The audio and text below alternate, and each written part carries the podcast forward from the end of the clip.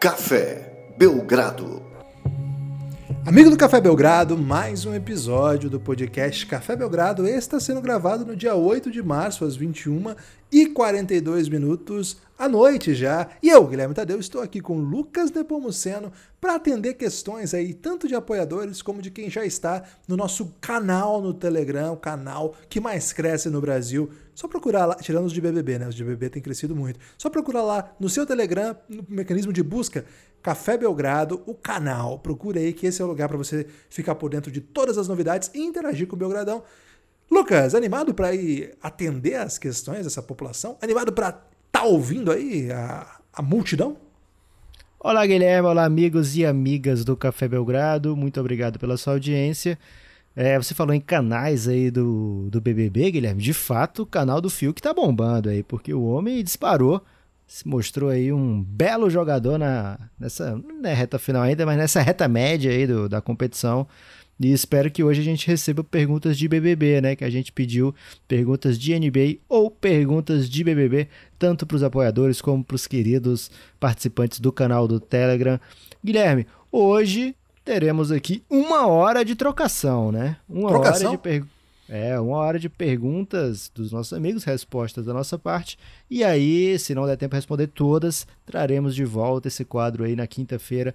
Fiquem atentos, então, amigos e amigas, no feed, Belgradão duas vezes por semana, toda semana, no feed aberto, fora uma vez por semana para apoiadores. Nessa semana foi ao ar um episódio da série El Gringo, que mais na frente a gente comenta, Guilherme. De cara, Guilherme, já quero mandar pergunta para você. Manda, Essa manda, vem, manda. Do pique. Essa vem do Leandro Lara, apoiador do Café Belgrado. Um dos maiores Laras. E um dos maiores Leandros também. Se bem que Leandro tem muito, né? Mas ele é um belo Leandro. Saudações, amigos. Vocês poderiam me explicar o hype? E aí ele bota um entre travessões, inglês desnecessário, que existe no All-Star Game? Afinal, por que um jogo que não vale nada vale tanto? Tchau! Não mandou um abraço, mandou um tchau. Ele tá muito indignado aí com o All-Star Game. Na real, não vale tanto mais, não, viu, Leandro? Verdade seja dita, já valeu mais, já foi muito importante, assim como o grande evento de divulgação da NBA é, se você imaginar nos anos 80, até antes disso, é, momentos que não tinha transmissão para o resto do mundo, né? Essa fita, o VHS do All-Star Game, imagina, é um jogo que todos sonhavam de ver no mesmo time. É, Michael, é, no caso ali era no leste, né? Então você pega Isaiah Thomas e Michael Jordan, ou você pega é, Larry Bird e Michael Jordan. Ou agora, né? A gente viu pela primeira vez juntos LeBron e Curry. Então tem esse componente meio místico, meio mágico, assim, de ver no, personagens que são super-heróis meio que juntos, né? Assim, fazendo coisas juntos aí. É, na verdade, era um evento bem relevante mesmo e continua sendo, ainda é tratado como um dos grandes eventos de divulgação da NBA para o mundo, junto com as finais. Passa em tudo quanto é canto, o pessoal realmente se empolga. O torneio de enterradas, é, por mais sem graça que seja, esse ano foi particularmente sem graça, mas tem um certo carisma, assim, que vira assunto, né? Tem, compõe um pouco a mágica da NBA para os fãs, claro, mas também para quem não sabe muito bem, tá vendo. Então, não é que não vale nada, mas acho que com tanto jogo na TV, a gente tá vendo jogo todo dia agora, né? Assim, todo jogo, todo dia com TV a cabo no Brasil tem jogo. E agora sim, você tem dois jogos por semana no YouTube, dois abertos na TV aberta também, né? Dois jogos na TV aberta, desculpa. Então, tem, tá, tá mais fácil ver NBA, então ficou menos assim ficou menos uma coisa super glamurosa. Eu imagino que seja um pouco isso, pelo menos daqui, a nossa experiência. Agora, eu imagino que estar num lugar como esse deve ser muito legal. Esse ano, com a pandemia, etc., o evento ficou meio. Ficou assim. A sua razão de ser ainda ficou ainda. Sofreu mais um abalo ainda. Eu, você sabe, eu sempre falo aqui, o Lucas é, até brinca muito comigo com isso. Eu não tenho nenhum interesse pelo jogo das estrelas, nem quando é muito legal. Assim, eu não, não acho, não gosto de ver. O ano passado, para mim, foi uma exceção, e eu acho que foi por conta desse negócio de, de é, que eles mudaram a pontuação, etc. Esse ano fizeram de novo, mas a, a, diferença de um time para o outro era muito grande, então o jogo ficou muito sem graça. Mas de maneira geral, assim, né, acho que as coisas mudam, né? A NBA está tentando se adequar à novidade. Até a sua elaboração dessa questão mostra bem como, de fato, a ideia do jogo das estrelas está em crise, sim. Acho que é um momento aí para se repensar. Aliás, a NBA tem feito isso, né? Tem repensado isso. É um grande momento da liga, mas do seu, seu evento assim, de divulgação talvez não faça mais tanto sentido assim. Pelo menos é, é uma opinião minha. Não, não sei se, se faz tanto sentido para a maioria das pessoas, boa parte das, dos torcedores ainda gosta. Lu, Lucas, tem uma questão aqui do Alan Calçada. Ele é vascaíno, hein? Você tá pronto para responder vascaíno? Eu tô dizendo isso porque no e-mail dele ele vem com a foto, né? O Google manda foto e ele tá com a camisa do Vasco, na foto do e-mail, hein? Imagina aí esse rapaz quando encaminha currículos por aí, ou provas para os professores, né? Agora que é tudo online, aparece a camisa do Vascão. Tá representando garoto. Tá preparado?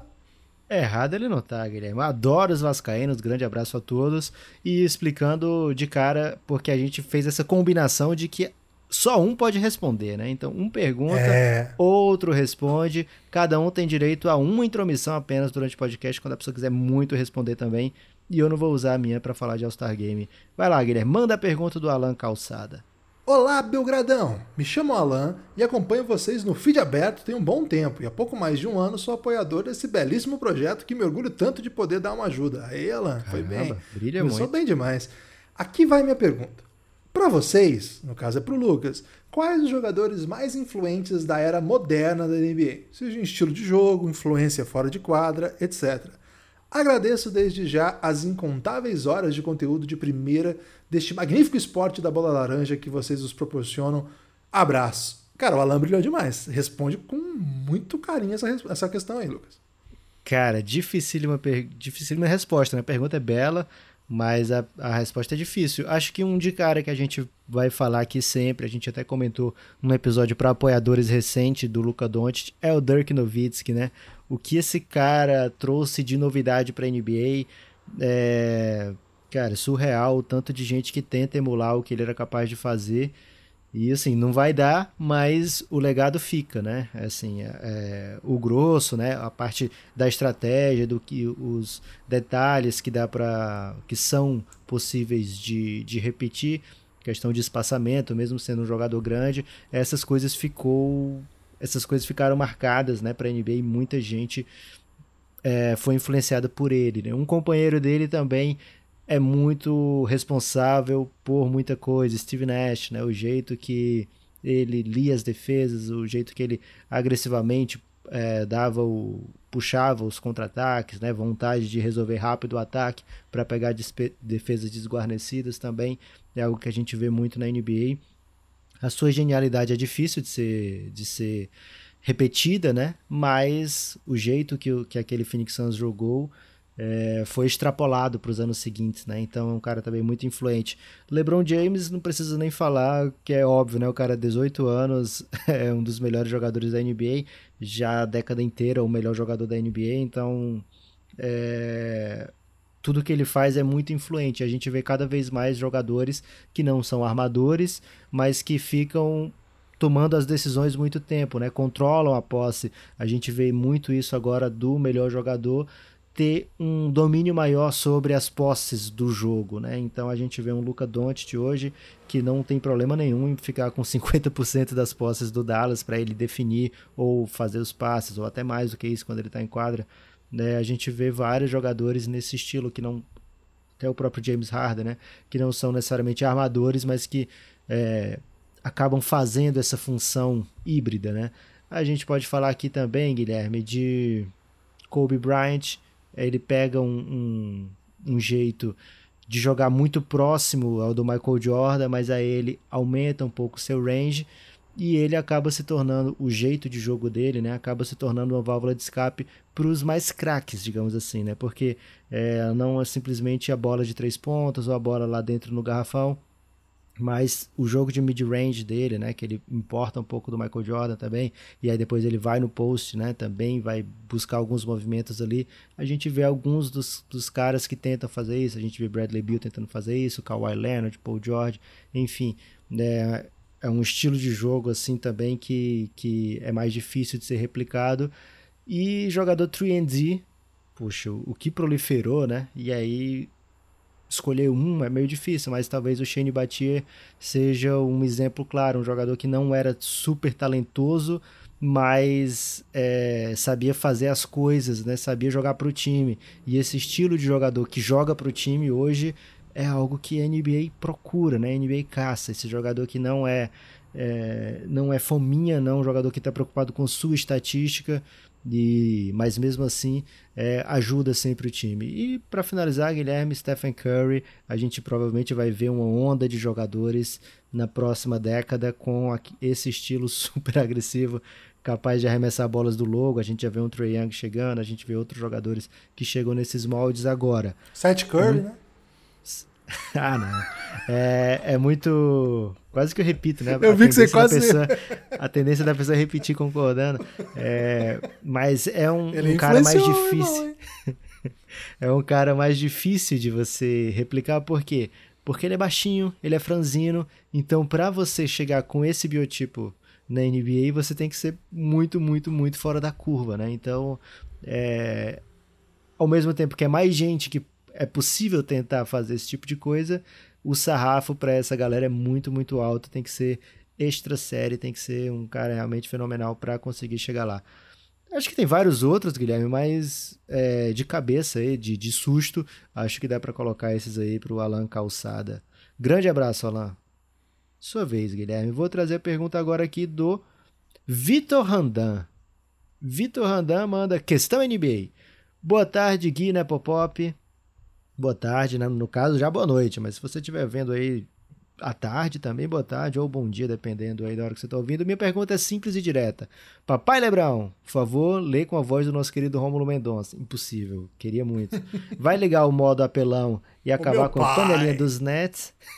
e acabar com a panelinha dos, let, dos Nets? Ou esse título já está decidido? Forte abraço, Vitor Randan.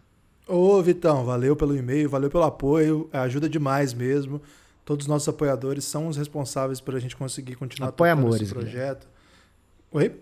Apoia Amores. Apoia Amores, perdão. É cafébelgrado.com.br, se você quiser ser chamado de Apoia Amores, né? Pode ser apoiador também, mas Apoia Amores eu acho que o Lucas está trazendo essa novidade.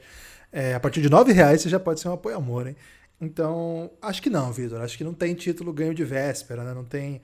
Tá muito cedo ainda, tem muita coisa para acontecer. Hoje, para mim, assim, eu tenho mais segurança. Teria assim, você tem que apostar lá na KTO.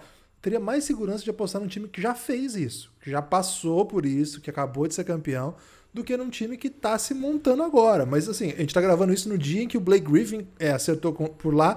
E ele vai ser uma peça aí para vir do banco, fazer seus pontinhos. A gente tem a dúvida até se ele vai ajudar. Mas olha só, Kevin Durant, Kyrie Irving, James Harden, é, é um nível de jogador para decidir que você pode até lidar com lesões, lidar com imprevistos. Então, eu acho que o Nets é uma aposta muito boa. Mas hoje, hoje, hoje, eu acho que, por exemplo, um time que já passou por isso, ainda mais na situação da bolha, que foi tão pesado, com uma dupla tão completa como o LeBron e Anthony Davis, não, não, não, não fecho assim com, com o Nets franco favorito, não. Acho que o Lakers ainda é o favorito. E embora eu acho que esses dois são os melhores times capazes de chegar em decisão por conta do elenco, por conta do, sobretudo por conta das suas estrelas, esse ano está muito atípico. Eu não sei como é que vai ser o calendário da decisão. Eu não sei se eles vão fechar numa bolha a partir dos playoffs. Eu não sei se já vai ter volta de público, né? A vacinação nos Estados Unidos tem se acelerado, então isso pode ser uma coisa que pende aí para as equipes que estão com boa campanha. Hoje, Philadelphia Jazz. Não sei, se jogar quatro jogos lá na Filadélfia, ganhar desse time. Com o time ruim era difícil ganhar deles. Imagina agora que o time é bom. Então, acho que é cedo para qualquer coisa muito taxativa. É, na quinta-feira a gente vai fazer um podcast, nós estamos gravando na segunda, que é mais Fox Sport, né? Daí, de repente, ali a gente dá uma. É, vai ser tal campeão. Mas aqui, que é um, mais a cara do Belgradão mesmo, eu vou nessa com mais cuidado aí. Você vai, vai intervir nessa aqui, Lucas? Você, você pode não, interagir, não. Lucas, só não, só não pode intervir, eu acho. Não sei. É, o quem tá ouvindo no podcast não sabe, né, Guilherme? Porque a gente tá gravando ao vivo na live hoje. A gente fez uma divulgação, não vou dizer ampla divulgação não, mas fez uma divulgação média. Se você não compareceu aqui, fique atento aí, entra no canal do Belgradão para ficar sabendo dessas coisas. Então eu interagi apenas com faces, Guilherme. Fiz aqui faces enquanto você falava, mas não vou dar o meu pitaco nessa não. Ok, é, siga a gente na Twitch que vocês podem ver reprise. Se você for sub, você vê. Não, se você não for sub, você consegue ver reprise nos dias que o Lucas bota para rodar a reprise. Mas se você for sub, você pode ver on demand a qualquer momento. Então siga lá na Twitch. Se você for Amazon Prime, você pode se inscrever sem gastar nada. Qualquer coisa, manda uma DM aí que a gente explica o passo a passo. Lucas, questão do Gabriel Magalhães. Está preparado? Opa! Acho que o Gabriel Magalhães está na live, hein? Então, muita responsabilidade. Salve Giba, salve Gabi, salve Nepopop. Queria Opa. aproveitar o clima de All-Star Game, apesar do Guilherme odiar, verdade, dizer que realizei um sonho vendo LeBron, Curry e Luca no mesmo time. Já se sonhou com coisa mais interessante, hein, Gabi? Mas tudo bem.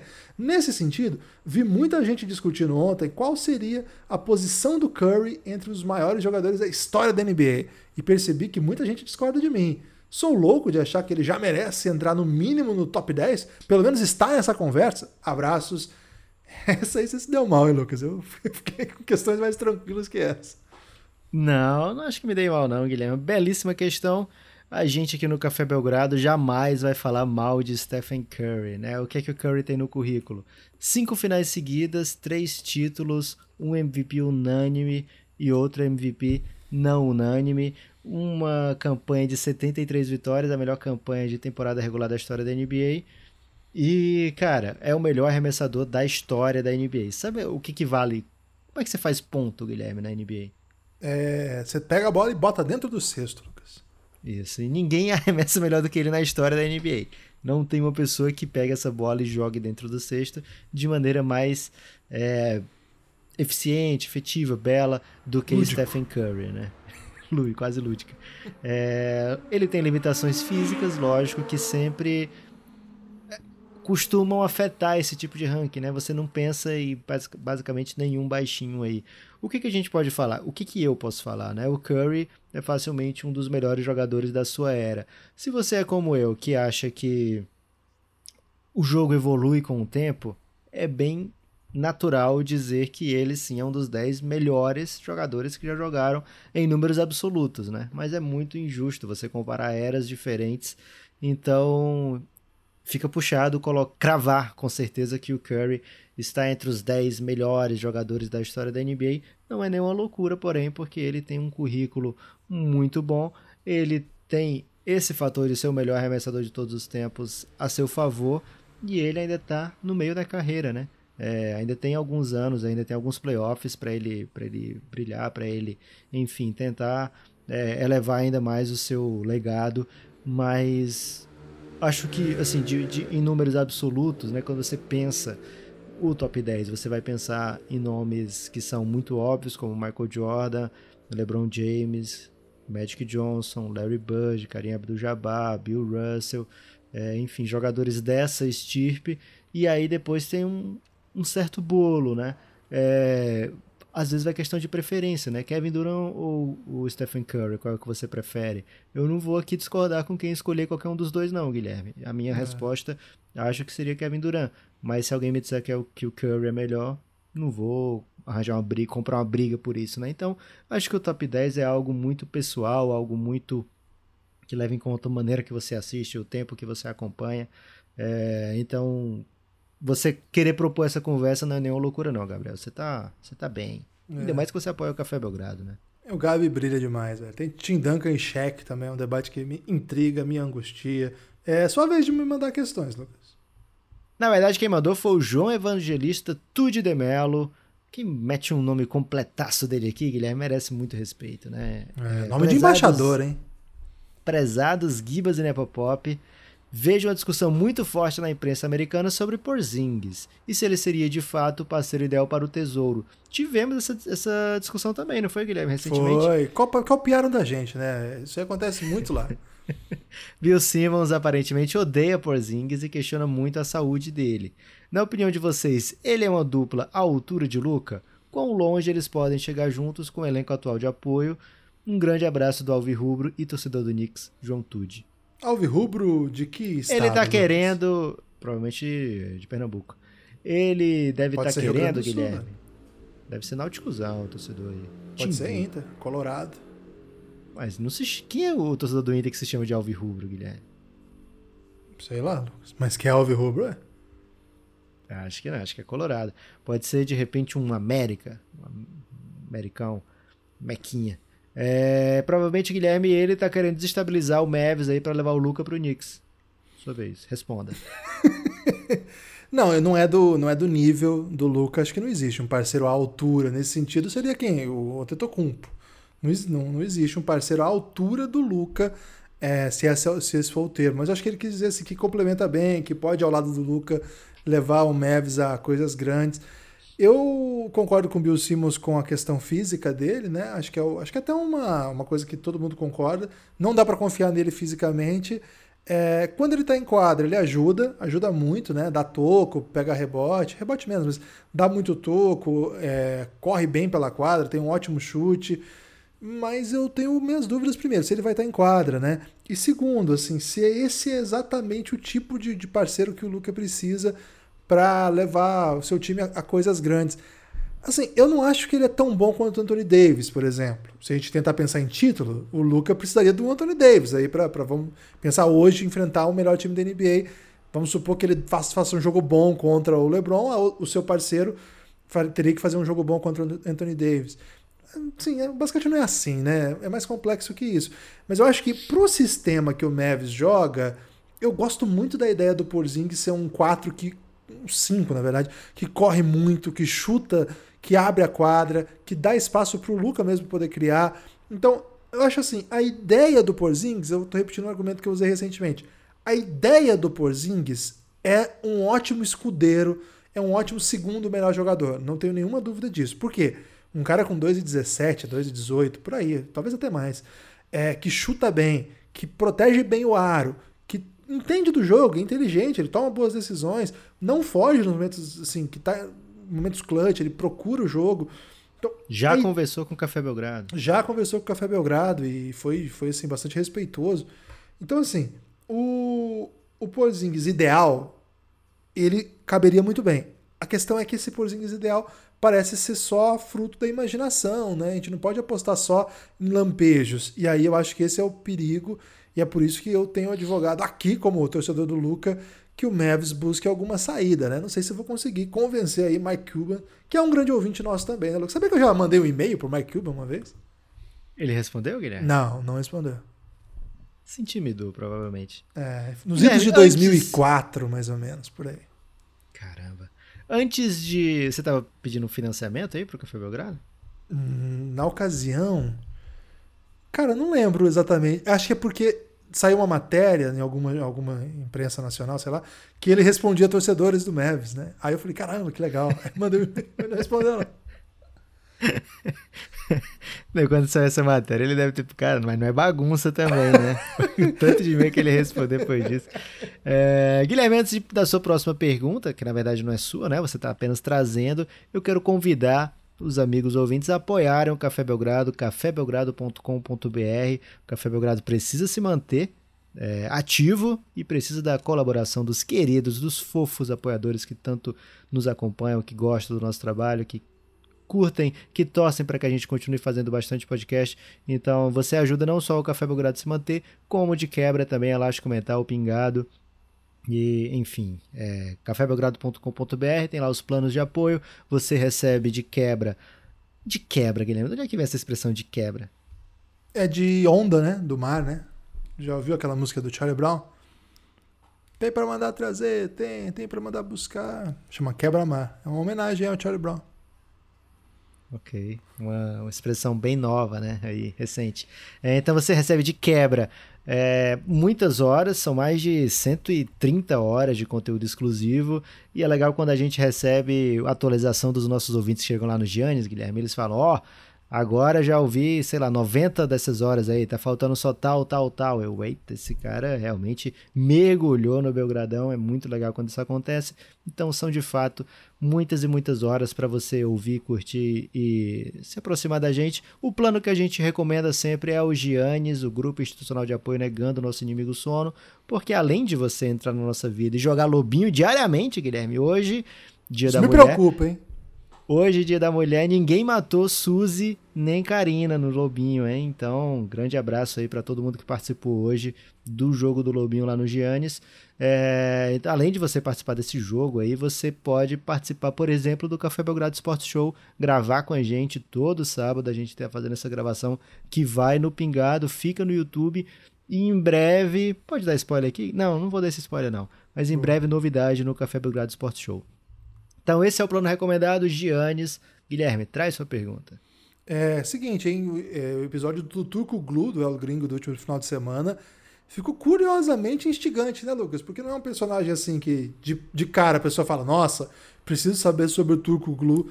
Mas o Turco Glu ele é um personagem que está presente em vários momentos bem legais da NBA do século XXI, dessa primeira década, pelo menos, da NBA do século XXI. Então, se você gosta aí de NBA, de jogadores estrangeiros, histórias de basquete, cafébelgrado.com.br, esse é o 11 episódio da série El Gringo, El Gringo o segundo, o, desculpa, o quinto da segunda temporada, são seis por temporada, e a série El Gringo foi renovada para terceira, hein, Lucas? Informação aí. Caramba. Importante. A terceira promete demais, mas ainda tem a finale dessa. Eduardo Menezes. Olá, Lucas e Gibas. Olá, Eduardo. Me chamo Eduardo e tenho o seguinte questionamento. Podemos notar hoje na NBA que a maioria dos grandes nomes da posição 5 são estrangeiros.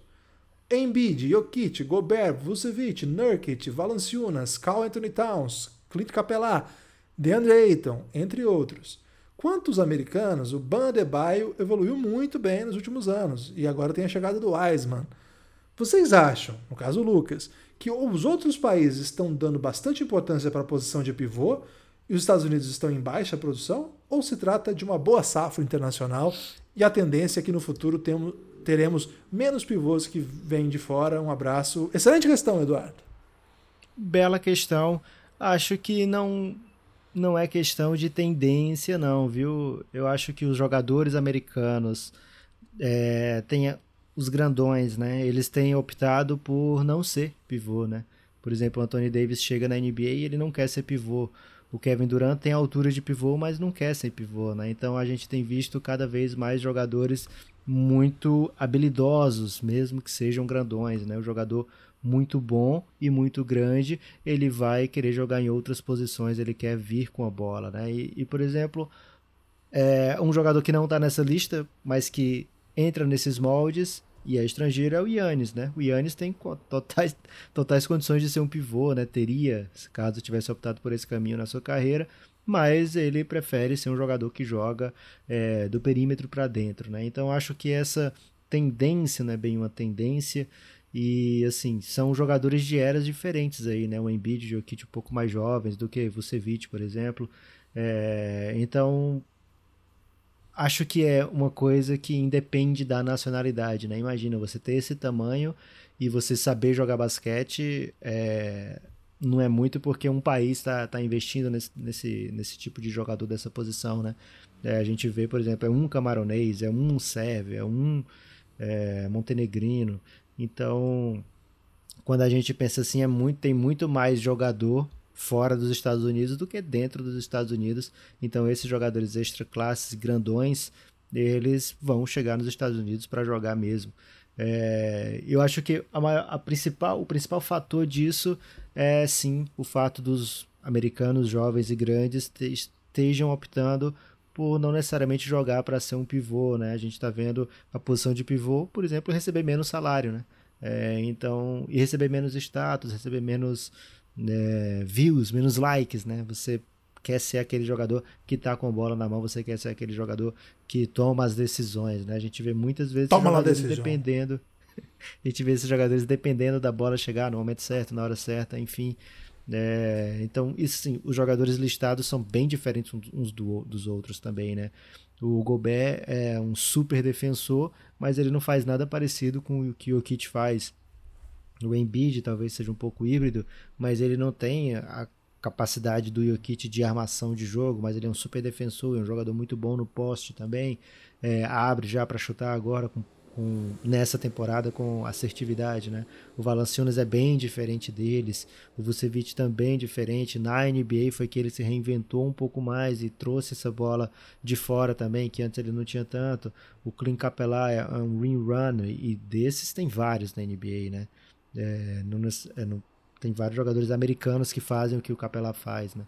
É, então, assim, são jogadores bem diferentes. Acho que o tamanho é a primeira é a primeira o primeiro diferencial, né? Você precisa ser grande para poder sequer concorrer a estar nessa posição. E acho que o, o exemplo que ele traz do Adebayo é muito pertinente também, né? A gente está vendo um jogador que tem muito talento e que depois de chegar na NBA vislumbrou junto com a sua comissão técnica, junto com o play development do Miami Heat, outra maneira de jogar, né? Então é um jogador que poderia ser esse cara mais cincão, mas que aos poucos vai se tornando também um, um point center, um point forward, né? Um jogador que vai vir para o perímetro ajudar o Miami a armar suas jogadas, né? Porque ele é um jogador muito diferenciado também.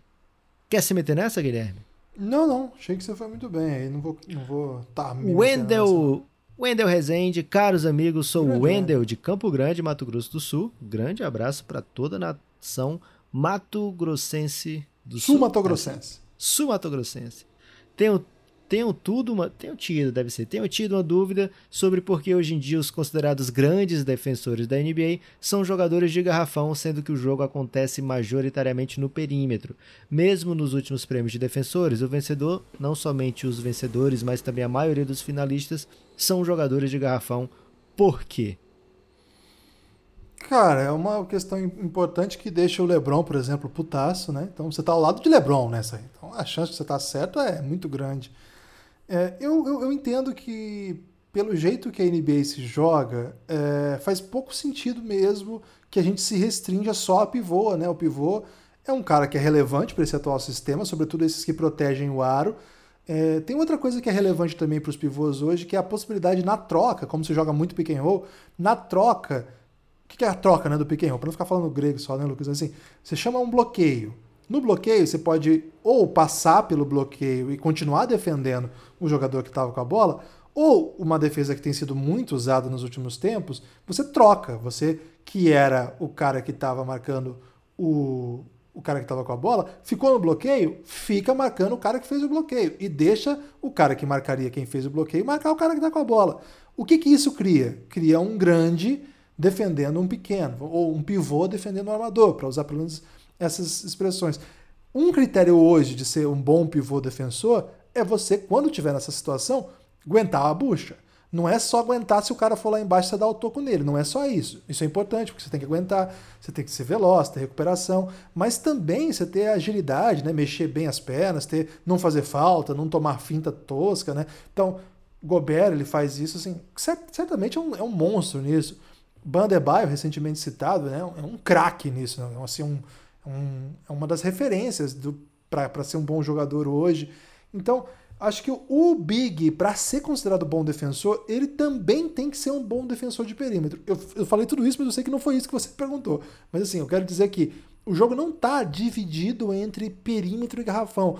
Pensar defesa na NBA hoje é pensar uma perspectiva total. Então, talvez por isso seja um pouco mais impressionante o que esses pivôs sejam capazes de fazer do que ser um baita stopper na ala. Por exemplo, o que é o Kawhi, que você você pode deixar o Kawhi defendendo alguém que ele vai ser um ótimo defensor. Você pode. Recentemente o, havia um debate, né? O Patrick Beverley é mesmo um bom defensor? E muita gente falava que não. E a gente defende que sim.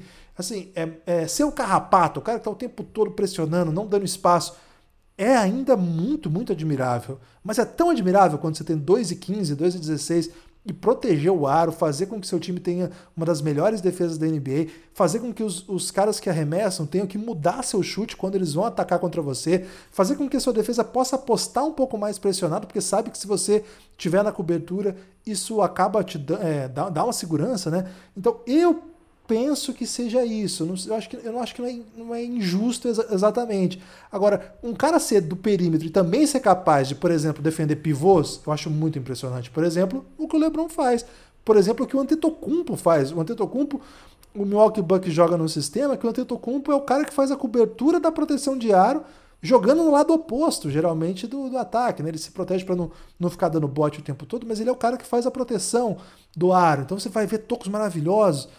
Isso também é impressionante. Então, acho que, acho que o Gobert tem recebido esses prêmios e ele merece, viu? Porque é um, é um defensor que vai ser lembrado por isso.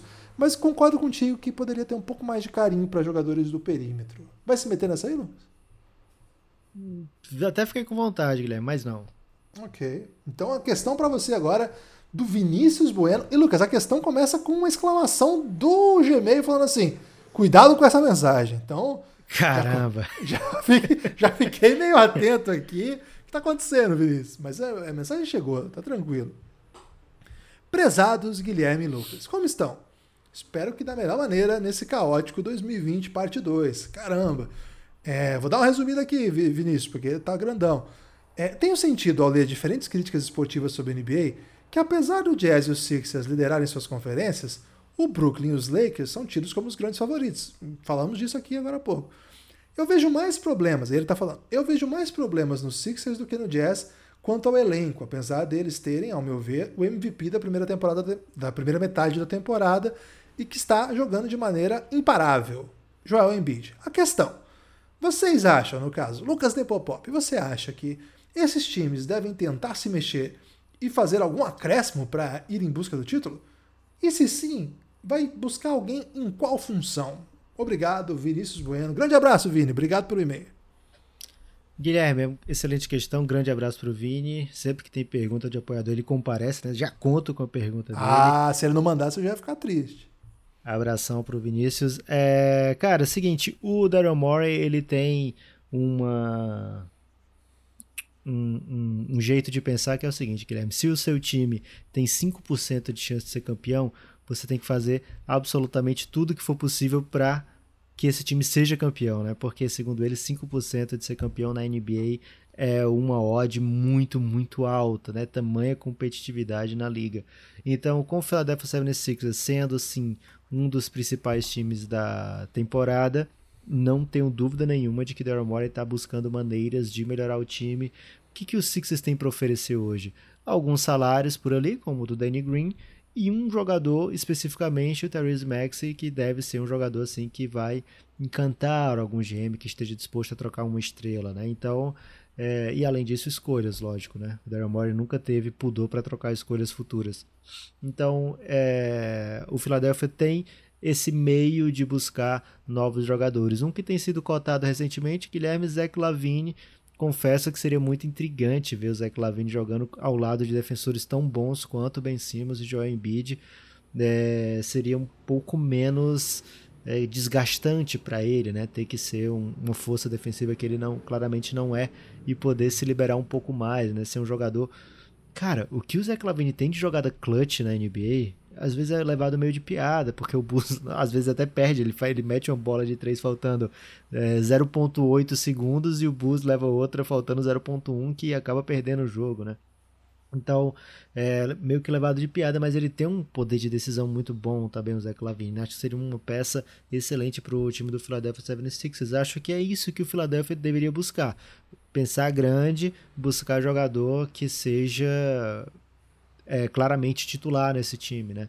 Caso não consiga um jogador desse calibre, do Zach Lavine, aí sim pensar em peças que já foi algo que o Philadelphia fez nessa temporada, né? Seth Curry aqui, é, Danny Green ali, de preferência chutadores de outras posições também, um 4 um que seja capaz de abrir.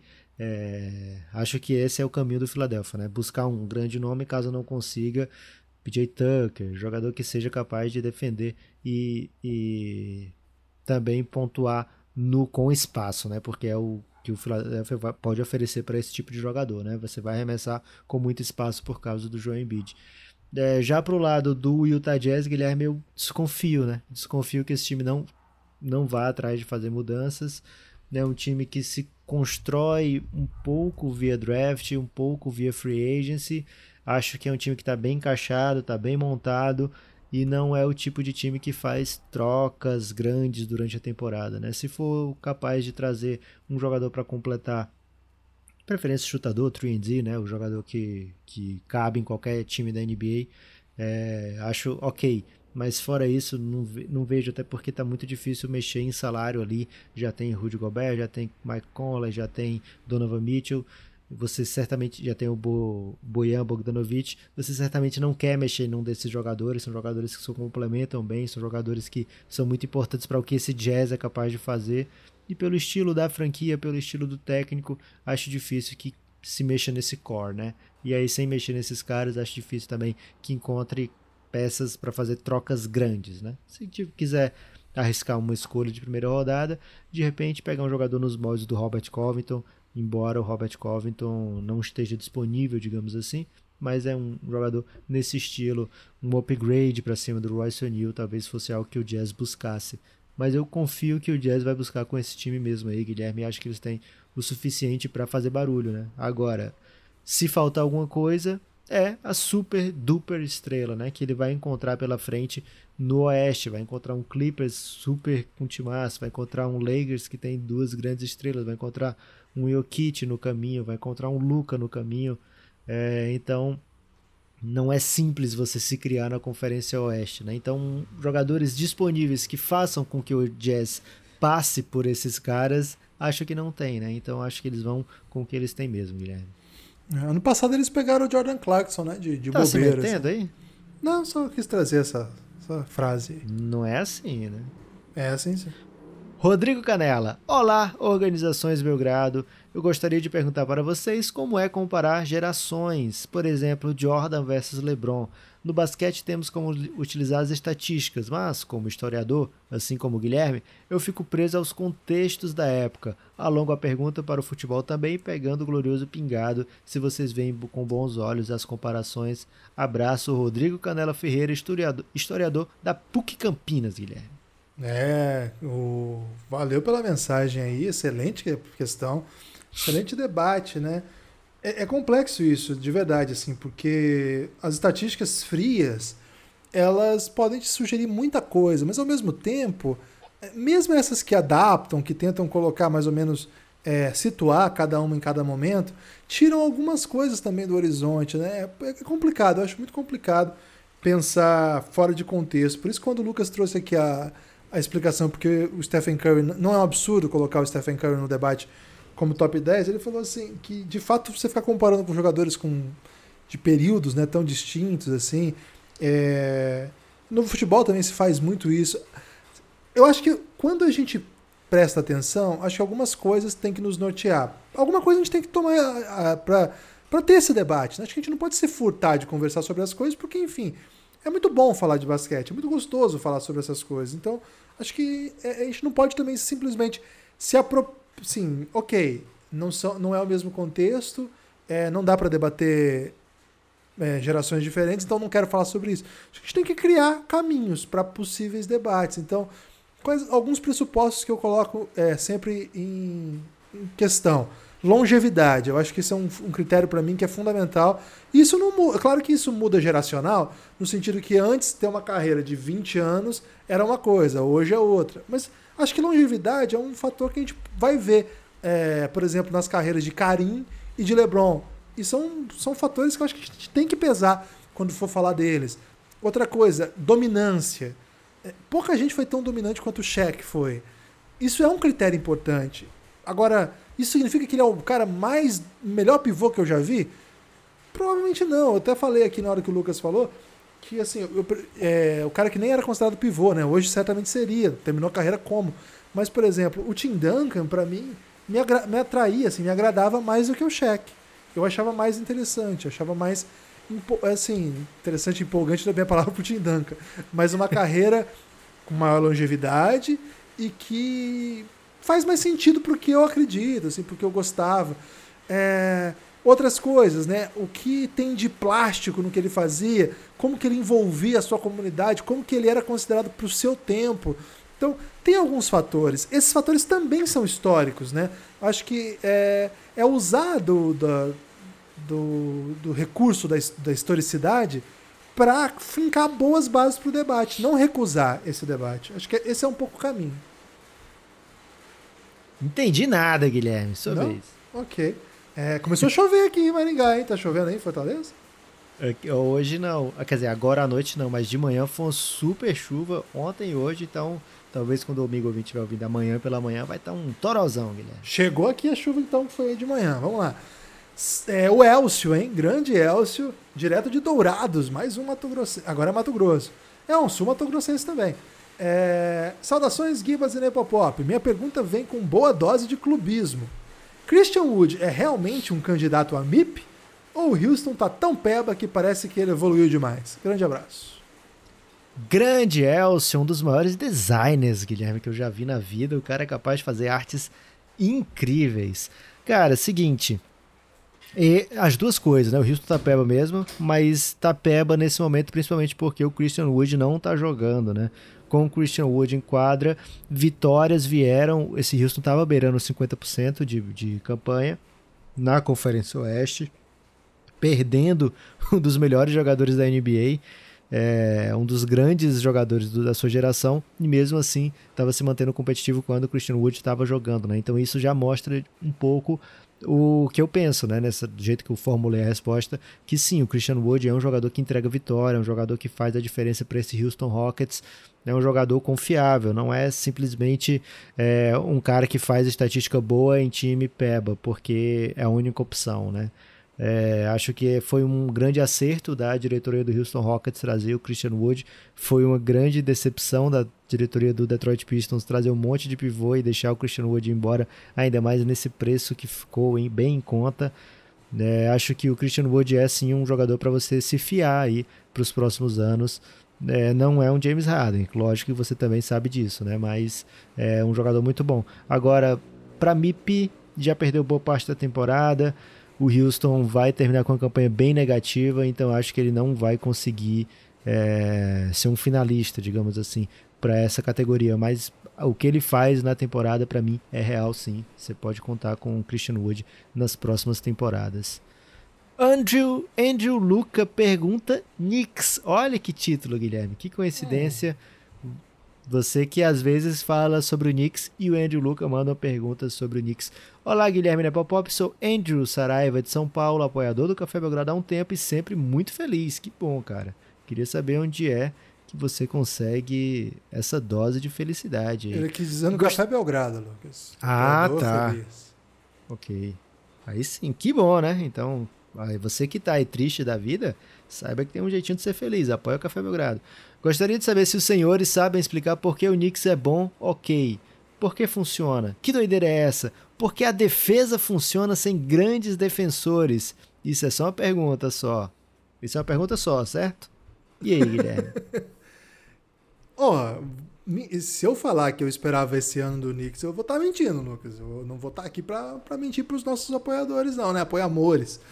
É no começo da temporada, logo que lançou o primeiro time que veio para a quadra, eu lembro que eu, até, eu falei isso no podcast até. Falei, não é possível que nesse período, né, nesse momento, o, o Knicks, né, com, com o Thibodeau, vai tentar vencer jogo pela defesa. É muito louco que ele esteja indo por esse caminho, porque não faz muito sentido, não é o tipo de NBA que se joga é, achei uma alternativa exótica, né? E tanto que o tempo todo eu venho falando, cara, eu ainda acho que esse Knicks vai, vai, vai flopar em algum momento. Mas tá se aguentando, né? Tá firme e forte. É mesmo uma defesa que funciona. Acho que funciona. As vitórias vêm por conta da defesa, claro, mas pelo ano incrível do Julius Randle. E acho que o ano incrível do Julius Randle passa um pouco pelo esvaziamento de talento ali ao redor, uma certa noção de que nós precisamos que você faça as coisas mesmo. Aqui você é o cara que é capaz de, de botar a bola para dentro, você merece o protagonismo. Aquele jogador que você. que muita gente esperava que você fosse na NBA você não se tornou, mas a gente acha que a gente pode usar todo aquele seu talento, assim, todo aquele seu estilo, né? Aquilo de trazer a bola, aquilo de tomar as decisões, aquilo de ser protagonista, de ficar com a bola o tempo todo, né? ano passado o time estava cheio de power forward, agora é, você se concentra um pouco mais. Acho que tem a evolução de outros jogadores também, né? Um time que joga duro, um time que joga pra. pra com muita. Tem muito jogador ali precisando da resposta, né? E o Tibodô também precisa da sua resposta. Eu iria por aí, mas é claro, é um ano atípico e o, o Knicks não tem nada com isso, ele tá indo muito bem. Acho que é um grande momento do New York Knicks, Lucas. Eu não tô aqui para falar mal do Knicks hoje, não. Vou me meter, Guilherme. Ah, Vou garoto. me meter porque esse assunto é de fato é muito atraente, né, para mim. O Knicks tem nesse momento, Guilherme, a segunda melhor defesa da NBA e muita gente, muito ex-jogador, muito técnico, ex-técnico fala que um boa, uma boa parte do potencial defensivo do time é a vontade de defender, não é simplesmente o talento de, de ser um bom defensor. Você tem que querer defender, né? E é por isso a gente vê, por exemplo, Guilherme, temporadas de defensor do LeBron James assim absurdas, né? Entre a gente fala, cara, como é que esse cara não ganhou o prêmio de defensor do ano? E a gente vê temporadas em que o LeBron falou: esse ano eu não vou defender, vou esperar o playoff para defender. É a gente viu isso nos últimos anos ali de Cavs, né? Era um, um cara que não tinha como ele gastar a energia defensiva e carregar o time tanto ofensivamente como ele fazia naqueles últimos anos de Cleveland Cavaliers, né? Então, de fato, defender na NBA muitas vezes faz parte de esforço e é algo que o Tom Thibodeau consegue tirar dos jogadores, né? O Tom Thibodeau é um técnico que o que, que ele faz? Ele premia esses caras, né? Você vê jogador com o Thibodeau jogando os principais jogadores sempre lideram a NBA em minutos, né? Você vê lá aquele Bulls, tinha o Deng jogando 40 minutos, nesses 40 minutos ele estava entregando defensivamente, né? Para jogar com o Thibodeau, você tem que entregar e se você entregar a defesa, se você entregar esforço, ele vai te premiar com a bola na tua mão, ele vai te premiar com minutos para jogar. Então não é assim um, um não necessariamente passa por uma evolução de, de de habilidade defensiva desses jogadores. Né? O Julius Randle vai fazendo a sua melhor temporada defensivamente também, porque ele comprou essa ideia e o sistema defensivo do Tom Thibodeau costuma funcionar também. A gente vai lembrar que assim que ele chega no Minnesota Timberwolves, é, ele consegue levar esse time que nunca ia para playoff para playoff, né? Claro que teve, precisou chegar o Jimmy Butler para dar essa ajuda, mas é um cara que lá no, no Bulls, né, ele sai de um trabalho maravilhoso defensivo como assistente do, do Boston Celtics campeão, chega no Bulls e o Bulls se torna uma das melhores defesas da NBA, ou talvez a melhor defesa da NBA por anos a fio, né? Ele populariza a, o sistema defensivo ICE, né? Você dá uma procurada depois aí no YouTube, ver como é que funciona a defesa ICE. É, então o Thibodeau é um cara que é visto, né? É tido como um gênio defensivo. Então acho que passa muito, muito, muito por ele essa evolução defensiva do Knicks. E o esforço dos jogadores de terem comprado essa ideia passa muito também pelo que o Guilherme falou, né? São jogadores que precisam dar resposta, não tem nenhum jogador ali que era um óbvio All-Star, né? O Julius Randle foi eleito All-Star agora. E assim, na reta final para o All-Star Game foi que as pessoas falaram: é, caramba, esse cara tem que ser All-Star mesmo. Mas não, fora isso, não são jogadores, obviamente, cracassos, né? São jogadores que fazem você ter esse, esse, questionamento, né? Como é que tá funcionando? Que doideira é essa, né? Mas está funcionando principalmente por causa dessa defesa do Knicks, segunda melhor da NBA nesse momento. Dá tempo, Guilherme, para mais um? Dá tempo. Eduardo Ramos. Será que é o Eduardo Ramos aquele, Lucas? O Kaká ah, goiano? Deve ser. Deve ser. Um abraço aí, o Kaká goiano, Eduardo Ramos. Boa noite, amigos. Numa eventual final Lakers e Nets, a galera tá hypando essa final, tá chipando essa final, Lucas com times completos. Quais as chances de cada? Valeu, forte abraço. Abraço, Edu. Poxa, Dudu, aí você me quebra, né? Como é que eu vou saber as chances de cada? Tem que saber, Acho que você a... não é o podcaster aí? Você a é o contador? Do Lakers, a chance do Lakers é que eles têm uma defesa que quando liga o switch, né, é a defesa mais sufocante da NBA. Já fizeram isso na bolha e em algumas partidas ligam esse esse esse modo defensivo, né? E ganham nessa temporada. Não tem sido o tempo todo assim, mas tem uma espécie de switch, né? Meio, meio que, ó, a gente já sabe o que, que a gente é capaz, né? Quando a gente precisar, a gente, a gente vai lá e faz. É, e o Nets, acho que a grande chance é realmente o poderio ofensivo, né? O Guilherme comentou um pouco mais cedo nesse podcast a chegada do Blake Griffin é mais uma arma ofensiva, não sei se necessariamente ajuda nesse matchup contra o Lakers, o Nets precisa de defensores para botar em quadra. Não sei se o Blake Griffin em quadra vai fazer assim. Se tiver todo mundo saudável. E o Blake Griffin saudável hoje não é o saudável que já foi, né? Um saudável assim que consegue ficar em quadra. É, todo mundo saudável. O Blake Griffin vai fazer o Nets marcar mais pontos porque ele está em quadra? não sei. É, acho que a chance dele ajudar ofensivamente é quando o Nets não estiver contando com uma dessas peças, né? Mas com ele em quadra, não sei se necessariamente o time fica melhor ofensivamente do que se ele tivesse sido substituído, sei lá, por outro stretch ali, outro jogador 3D, ou Joey Harris, enfim. É, acho que a chance do, do, do Nets é mesmo fazer mais pontos que o seu adversário, embora seja também a mesma chance do Lakers fazer mais pontos, mas no sentido de que o Nets vai precisar muito brilhar muito ofensivamente, ter aproveitamento muito alto, tem jogadores para isso, é, muito talento ofensivo por ali, depender de um Kevin Durant muito, muito talentoso e ele vai ter que ser também do outro lado da quadra um jogador capaz de parar ou de ajudar a conter Anthony Davis. Ainda dá tempo para mais uma. E eu vou agora, Guilherme, de Tarcísio Colares. Oh, Olha só, Guilherme. Saudade. Tarcísio. Tô com Aliás, eu acho que eu, eu sinto falta do Tarcísio no Belgrade Sport Show de sábado, hein? Belgrade Sport Isso, Show. Ele tem pra que quem não sabe, não. é um programa nosso, né, Lucas, que fala de qualquer tipo de competição, né? Esse, final de, esse último Isso. final de semana aí tivemos até debates aí complexos. Vai ter que entrar lá para ouvir. Belgrade Sport Show tem na Twitch, tem no YouTube e tem no feed do Pingado, podcast Pingado. E eu tô te esperando lá, Intercisão. Tô sentindo sua falta lá. Essa pergunta dele é bem simples, Guilherme. Ele nem requer explicação, ele só quer saber o seguinte: que time vocês acham que pode melhorar bastante nessa segunda metade da temporada regular? Ah, eu acho que o Miami, né, Lucas? Eu tô na... É um time só que tem que falar? Ele perguntou no singular aqui, mas acho que você pode botar mais um, Guilherme. Tá, eu vou pegar. De repente, então... um de cada conferência. Tá, na, na Conferência Leste, eu acho que no começo da temporada pedia um pouco Raptors ou Miami, né? E eu acho que os dois melhoraram bem. Mas o Miami Heat é atual vice-campeão da NBA, né? A gente precisa de mais do que isso. Já vem numa sequência muito boa e eu acho que, que a tendência é que eles entrem aí nessa briga. Hoje eles estão em sexto, né? Com campanha de 50%. Imagino que, que vem coisas melhores aí. Minha expectativa é que o Miami brigue ali entre os top 3, pelo menos top 4, talvez. É, então, espero Miami, bastante do Miami, atual vice-campeão da NBA. É, do Oeste. Cara, o Oeste eu, eu acho que tá, tá com essa cara aí.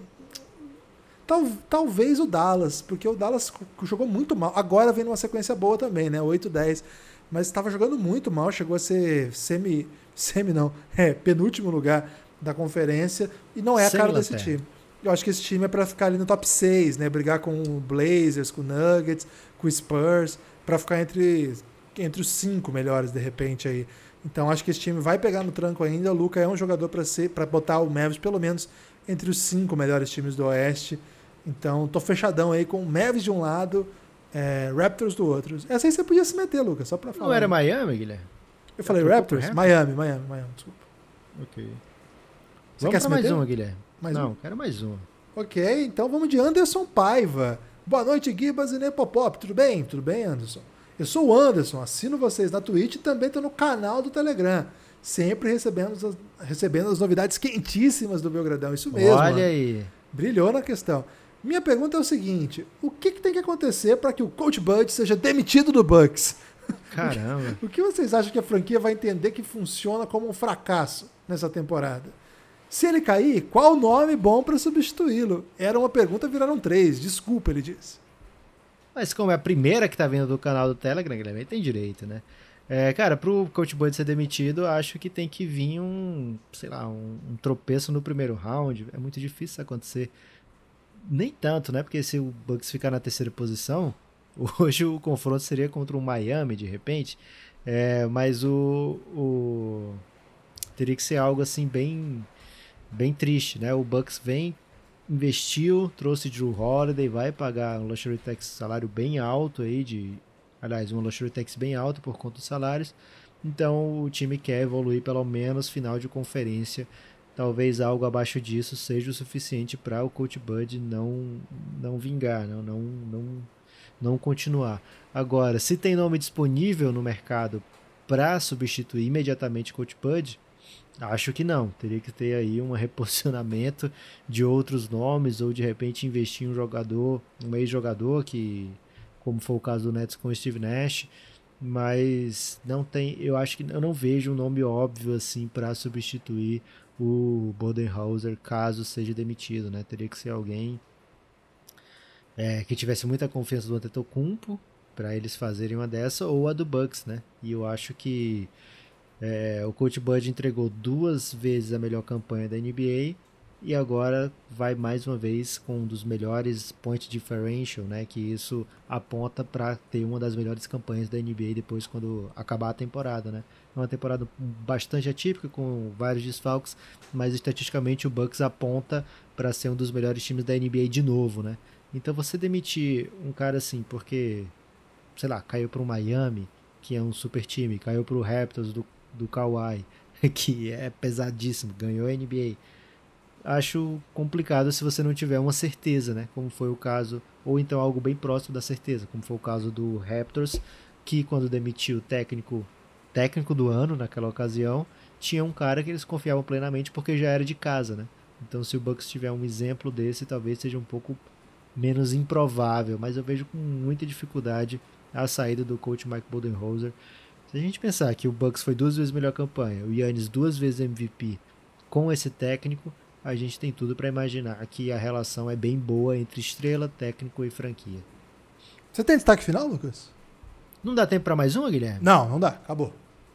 Que tristeza.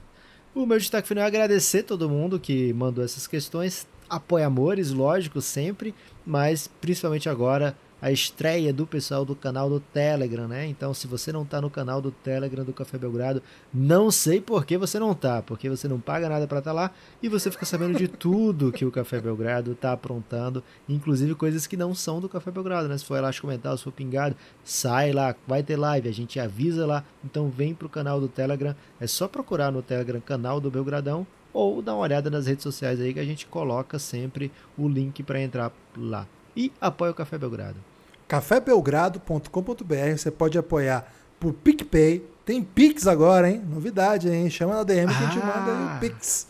Chama Podcastbelgrado.gmail.com É, esse é o Pix. Manda aí que, e avisa que mandou, para a gente mandar o acesso para você ao conteúdo exclusivo, ou se for apoio insider, ao Giannis. cafébelgrado.com.br, PicPay, Pix, sinal de fumaça. Capaz, o que não falta é meios para você nos apoiar Vem com a gente, estamos precisando. E chove muito, Lucas. Vou acabar com isso aqui antes que a energia pisque. Forte abraço.